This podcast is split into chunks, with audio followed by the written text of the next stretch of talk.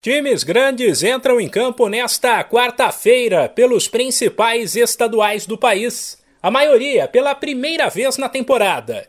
Caso do Santos, que depois de um 2021 difícil, com briga contra o rebaixamento no Paulista e no Brasileiro, se reforçou e sonha com dias melhores. Sete da noite no horário de Brasília, o Peixe pega a Inter de Limeira, fora de casa.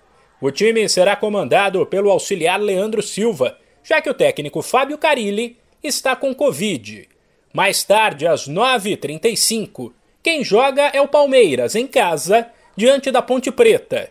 Será a segunda partida do Verdão no ano, uma vez que ele estreou antes no estadual contra o Novo Horizontino, porque terá que viajar para a disputa do Mundial de Clubes.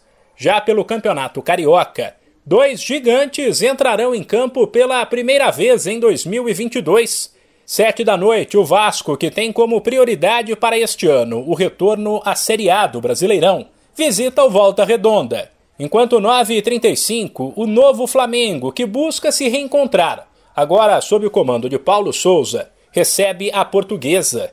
Em Minas, depois da estreia do América na terça, Cruzeiro e Atlético estreiam no estadual nesta quarta. A Raposa em uma grave crise financeira que a torcida quer que o novo dono, Ronaldo Fenômeno, resolva, recebe a URT, 5 da tarde. E às 7 tem Vila Nova e Galo.